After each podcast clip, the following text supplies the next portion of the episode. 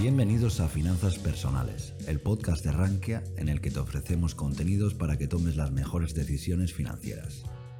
No olvides que puedes seguirnos a través de estas plataformas o a través de nuestro blog, en el que publicamos todas nuestras novedades y que puedes encontrar en la descripción.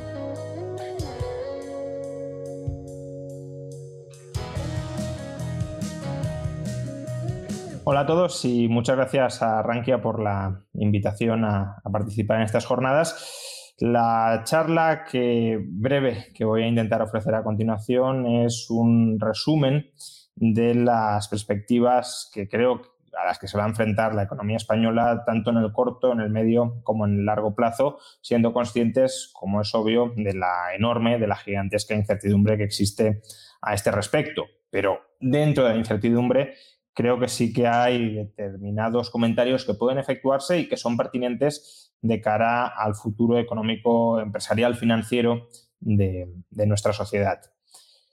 En el corto plazo, la evolución de la economía va a depender críticamente, absolutamente, de la evolución de la pandemia. Si somos capaces de controlar a corto plazo la pandemia, si somos capaces de contener en el corto plazo durante los próximos meses la propagación del virus, la economía tendrá capacidad para, resurgir, incluso para resurgir con fuerza. Pero si no somos capaces de hacerlo, si se prolonga eh, la pandemia, si somos víctimas de nuevas olas, suponiendo que hayamos superado definitivamente la tercera y que no se prolongue todavía más, eh, pues en ese caso la economía evidentemente sufrirá. ¿Y por qué? Pues ya no por las restricciones gubernamentales que se puedan imponer, restricciones que puedan determinar las distintas administraciones encargadas de la salud pública para, para, contrarrestar la pandemia, sino simplemente porque sabemos que hay una relación directa entre movilidad social, grado de interacciones sociales, digámoslo así, y grado de eh, propagación de la pandemia. Los individuos tienden a aislarse, a autoconfinarse, al menos a, reducir la intensidad de sus interacciones sociales cuando eh, la incidencia acumulada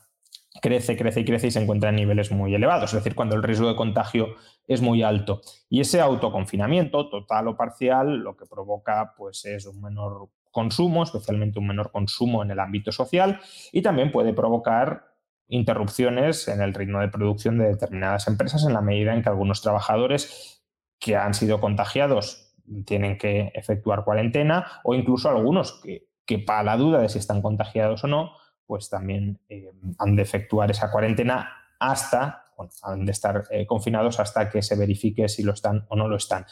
Por tanto, tanto desde el lado de la demanda como desde el lado de la oferta, la pandemia afecta muy gravemente a la marcha de nuestra economía. De hecho, la economía española fue capaz de crecer un poquito en el cuarto trimestre de 2020, en contra de lo que muchos esperaban, alrededor del mes de noviembre, porque en diciembre ya sí eran más los que esperaban que la economía creciera, pero en noviembre, cuando estábamos en el peor momento de la segunda ola, las expectativas eran que la economía fuera a decrecer porque no parecía que fuéramos a ser capaces de contener la segunda ola. Cuando en diciembre efectivamente esa segunda ola estaba en declive, pues eh, fue ese mes, fue el mes de diciembre el que permitió salvar el conjunto del, trimestre y arrojar un crecimiento muy modesto, pero en todo caso un, crecimiento y no una contracción. Con esta tercera ola y con la cuarta o la quinta que puedan venir hasta que lleguemos a una cierta inmunidad de grupo gracias a las vacunas, pues sucederán tres cuartos de lo mismo. Más propagación del virus es más hundimiento económico, por las vías que he descrito ya con anterioridad. Entonces, esa es la perspectiva a corto plazo, una perspectiva no excesivamente optimista, aunque tampoco excesivamente pesimista. No es excesivamente optimista porque el ritmo de vacunación hoy por hoy es extremadamente lento. Europa está a la cola de vacunación de los países desarrollados. Nuestra vacunación es, nuestro ritmo de vacunación es aproximadamente la mitad del de Estados Unidos y un tercio del de Reino Unido, no digamos ya Israel. Eh, pero bueno, tampoco es excesivamente pesimista porque puede haber un horizonte de salida en la medida en que seamos capaces de eh, completar esa vacunación. Y si se completa, se pueden normalizar las relaciones eh, económicas y sociales y eso permitiría recuperar gran parte de la actividad suspendida y remarco la palabra suspendida porque realmente más que actividad abandonada, más que empresas que hayan tirado la toalla y no quieran volver a abrir, son empresas las que están sobreviviendo, que están esperando su oportunidad para volver a abrir y para restablecer su modelo de negocio tradicional. Em, se podrá, como decía, regresar a unos niveles de, eh, de actividad normales dado que hoy esa actividad se encuentra parcialmente, sobre todo en los sectores de consumo social, suspendida. Y eso, pues ya solo regresar a algo más parecido a lo normal, a lo habitual,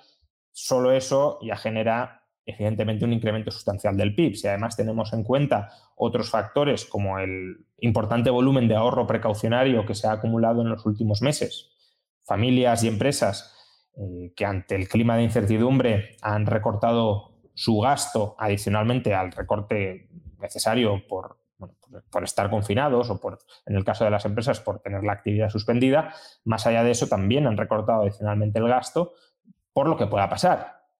Y ese recorte del gasto por lo que pueda pasar, sobre todo al venir suplementado por transferencias estatales, ha supuesto una acumulación de ahorro precaucionario, insisto, muy importante que si la actividad se normaliza, se podría liberar en forma de, consumo extraordinario y de inversión extraordinaria que daría lugar o podría dar lugar a un rebote de la actividad bastante intenso. Pero eso, insisto, está totalmente subordinado, totalmente sujeto a que seamos capaces de controlar la pandemia. Si no, nada de esto va a suceder.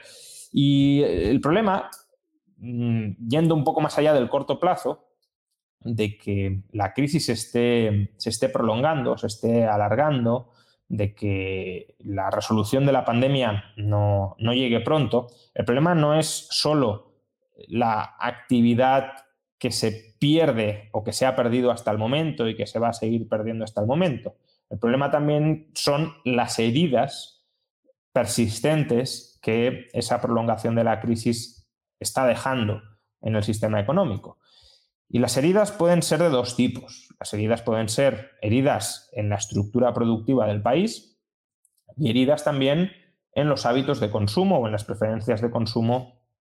de los consumidores, de las familias. Y a medio plazo,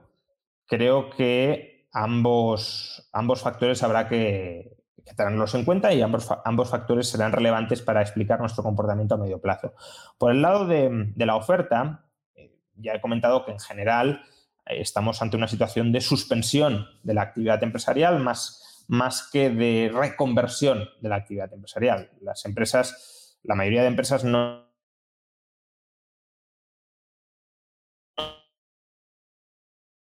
son empresas de son empresas que consideran que su modelo de negocio es inviable en la actualidad por la situación extraordinaria de la pandemia y que em, a medio plazo, si la pandemia se soluciona, podrán volver a ser viables. Es por esto, como nota al margen, eh, vamos, mi interpretación es eh, que es por esto, como nota al margen, que eh, en 2020 se haya dado un, un, hecho insólito en nuestra historia económica, y es que el empleo ha caído menos, la ocupación ha caído menos que el PIB, más allá de las medidas gubernamentales que hayan podido tener algún efecto en, en, esta, en este logro, logro entre comillas. normalmente cuando había crisis el empleo caía muchísimo más que el PIB. Eh, lo, fundamental en este caso creo que es que las empresas están esperando a poderse volver a poner en marcha. Eh, no son empresas que, como podía ser la, la construcción, la promoción inmobiliaria en 2007-2008, hayan entendido que su momento ha pasado y que no son viables y no van a volver a serlo en muchísimo tiempo y por tanto echen el cierre y despidan a todos los trabajadores, sino que son empresas, insisto, que están esperando a levantar la cabeza cuando haya pasado la pandemia. Por tanto, es más suspensión de actividad que necesidad de reconversión. Pero, claro, que la actividad esté suspendida va generando una serie de gastos que erosionan el capital de las empresas y, por tanto, su capacidad para sobrevivir. En 2020 algunas de ellas han sobrevivido a sus problemas de liquidez con financiación, pero claro, eso incrementa la deuda, la carga de la deuda de las empresas y erosiona su eh, solvencia relativa.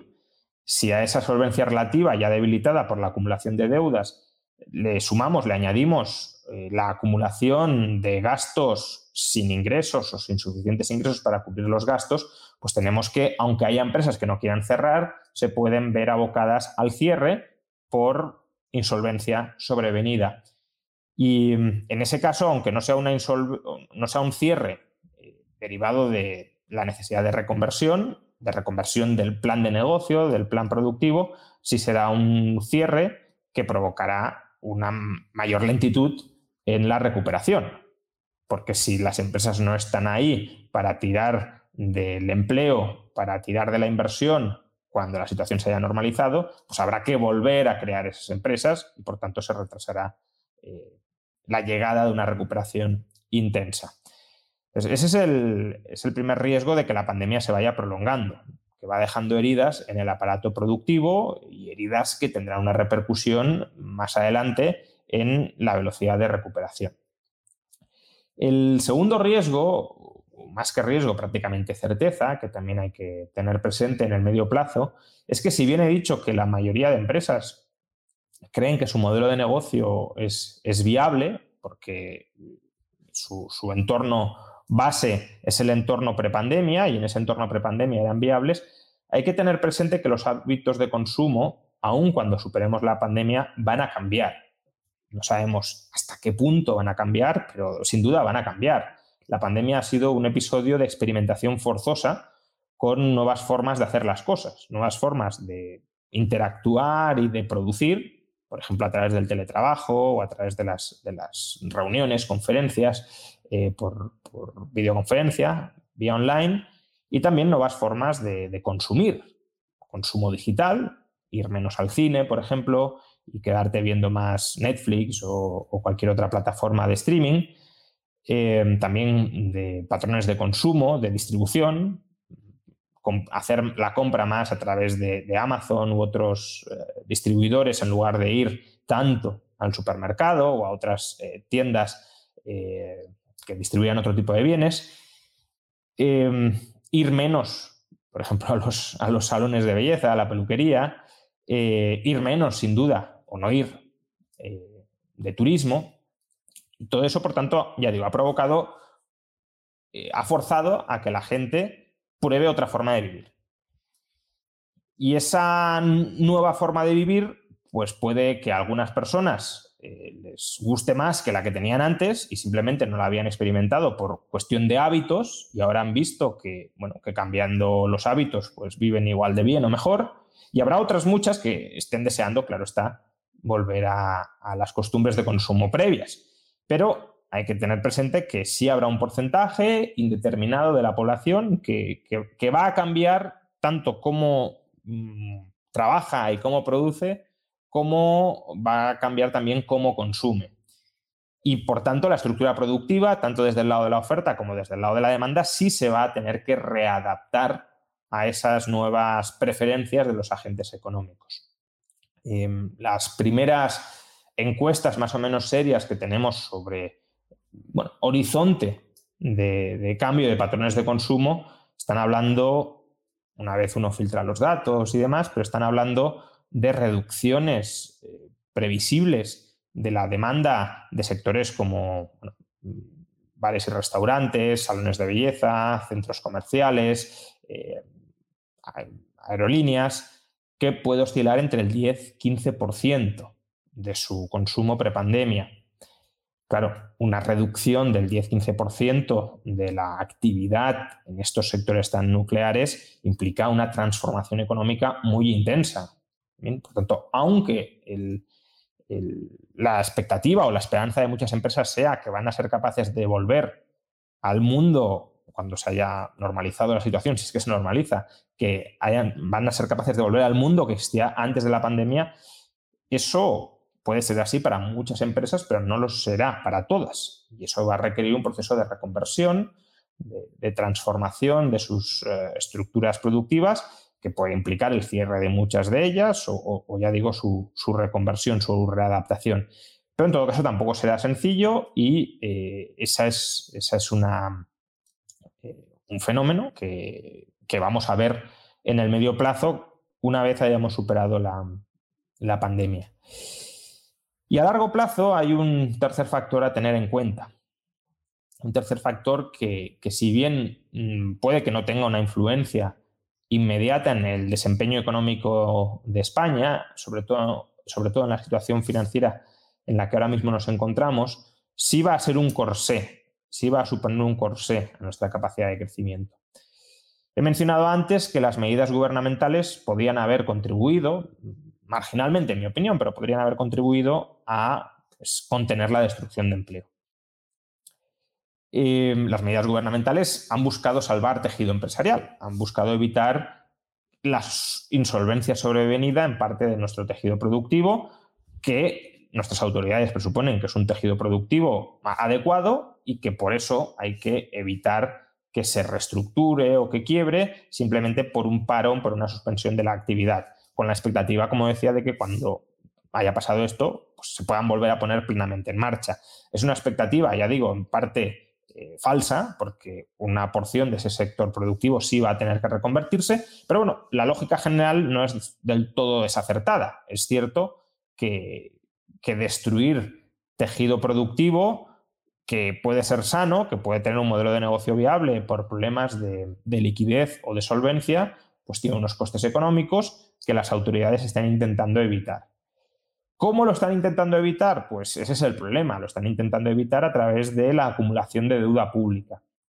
Es verdad que España es uno de los países que menor mm, inyección de liquidez o de ayudas ha efectuado a nuestra economía eh, productiva,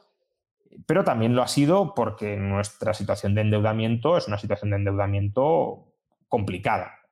Lo era antes de la pandemia y lo está siendo durante la pandemia. Vamos, habremos cerrado 2020 con un endeudamiento público superior al 120% del PIB y con el déficit público que vamos a tener en 2021 o en 2022, aunque el PIB crezca y por tanto vía denominador esta ratio vaya a mejorar, no nos vamos a ir muy lejos de esta cifra. Por tanto, con un entorno de deuda de 120% del PIB, eso es una losa de pasivos estatales que va a limitar la capacidad del gobierno en, el largo plazo para tener espacio presupuestario para desarrollar políticas pro crecimiento. Y aquí ya no me meto ni siquiera en si las políticas pro crecimiento han de ir desde el lado, como algunos creemos, de las bajadas de impuestos o desde el lado, como algunos creen, de aumento del gasto en inversiones estratégicas. ni siquiera hace falta entrar en ese debate. Si tenemos mucho más endeudamiento público, lo que está claro es que el gobierno no va a tener margen para bajar impuestos y que el gobierno tampoco va a tener margen para incrementar de manera sustancial esas inversiones públicas estratégicas. Por tanto, a largo plazo vamos encaminados a una economía eh, digámoslo así, extractiva de la generación de riqueza del sector privado para atender la sostenibilidad, el repago de la deuda pública. Es decir, vamos a una economía con más impuestos en relación al gasto, productivo o no, pero en todo caso al gasto que el gobierno devuelve a la economía. Vamos, en cierto modo, a ser rehenes, el conjunto de la economía, familias y empresas, de nuestras hipotecas públicas pasadas. Y claro, si los impuestos suben y las inversiones estratégicas, productivas del sector público bajan, pues por un lado los agentes económicos van a tener menores incentivos a invertir, a trabajar, a consumir dentro de España por, por la creciente carga fiscal y también las inversiones privadas complementarias a esas inversiones estratégicas, productivas públicas, pues no van a llegar, porque si no llega la inversión estratégica pública, no va a haber inversión privada complementaria a la misma. Por tanto, esa losa de deuda pública, que además hay que eh, tenerla siempre en consideración conjuntamente con otra losa potencial que nos va a venir en las próximas décadas, que es la deuda del sistema de pensiones, pues va a asfixiar la capacidad de financiación y, por tanto, la capacidad de ejecución de inversiones públicas o privadas productivas dentro de España y eso va a disminuir nuestro crecimiento potencial. Lo dicho de otra manera, sí, habremos salvado a corto plazo parte del tejido productivo, pero lo hemos hecho a costa de hipotecar el tejido productivo del futuro. Por tanto, ese también es un, tercer factor que, que hay que tener en cuenta. Por tanto, a corto plazo, a muy corto plazo, las perspectivas son claramente malas porque la vacunación va muy lenta. A, corto plazo, la segunda mitad de este año, las perspectivas no tienen por qué ser malas en absoluto, incluso podrían ser muy buenas si hemos completado, como dice el gobierno, no es precisamente lo, más probable aparentemente, pero si hemos completado eh, la vacunación de un porcentaje significativo de la población, se puede normalizar la actividad económica y puede eh, haber incluso un boom eh, debido al ahorro precaucionario acumulado durante los meses anteriores. A medio plazo hay que tener en cuenta, no obstante, que partes del tejido productivo estarán muy debilitadas porque han caído en la insolvencia debido a tantos meses de, parálisis y también que un porcentaje menor, pero no despreciable, de los consumidores van a querer cambiar sus hábitos de consumo y, por tanto, mm, la estructura productiva que teníamos antes de la pandemia no nos va a servir enteramente y eso va a suponer un, esfuerzo de, reinvención de la economía y a largo plazo pues tenemos un corsé que limita las políticas pro crecimiento que se puedan desarrollar dentro de España y por tanto también van a limitar la capacidad de crecimiento de la economía eh, española. Pues bien, estas creo que son las perspectivas de lo que más o menos creo que se puede decir en el contexto de altísima incertidumbre que estamos viviendo. Por supuesto, dado ese contexto de incertidumbre, podríamos adoptar hipótesis mucho más pesimistas, que el virus muta que, y por tanto las, muta suficiente como para que las vacunas no sirvan y eso prolongue todavía más eh, el endeudamiento público, prolongue la parálisis económica y por tanto vaya arrastrando progresivamente al Estado español a una situación de creciente insolvencia, lo cual pues concluiría en un desastre financiero mayúsculo o puede adoptar también escenarios más, más optimistas, ¿no? Incluso como que eh, pues vamos a acelerar con las nuevas vacunas que van a surgir, que se van a aprobar eh, mucho el ritmo de vacunación, que incluso los objetivos del gobierno se van a quedar cortos y eso permitirá pues, que este año sea eh, extraordinario. Si además los patrones de consumo no cambian tanto como se espera que cambien, pues ni siquiera hará falta una reestructuración muy profunda de la economía. Eh, si además hay un enorme volumen de, como he dicho, de ahorro precaucionario que se puede destinar a, inversiones de, ya no en España, en España probablemente no, pero en otros países de, alto contenido tecnológico,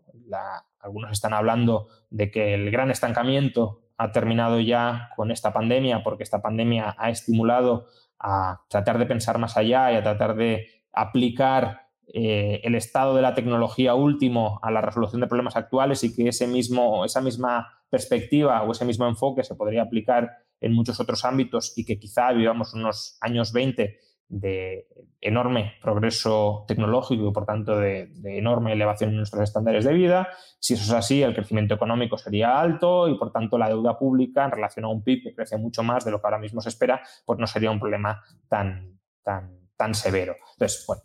obviamente no sabemos cuál de esos escenarios, si el muy optimista, el muy pesimista o el más o menos conservador se va a materializar, pero sí creo que como escenario base convendría tener presentes los tres horizontes de corto, medio y largo plazo que he descrito en los minutos anteriores. Muchas gracias a todos por, por haberme aguantado durante estos 20-25 minutos y de nuevo muchas gracias a, a Rangia por la invitación. Si te ha gustado este contenido, recuerda que puedes estar al día de todas nuestras novedades suscribiéndote a cualquier plataforma desde la que nos escuches o a través de nuestro blog en Rankia que te dejamos en la descripción.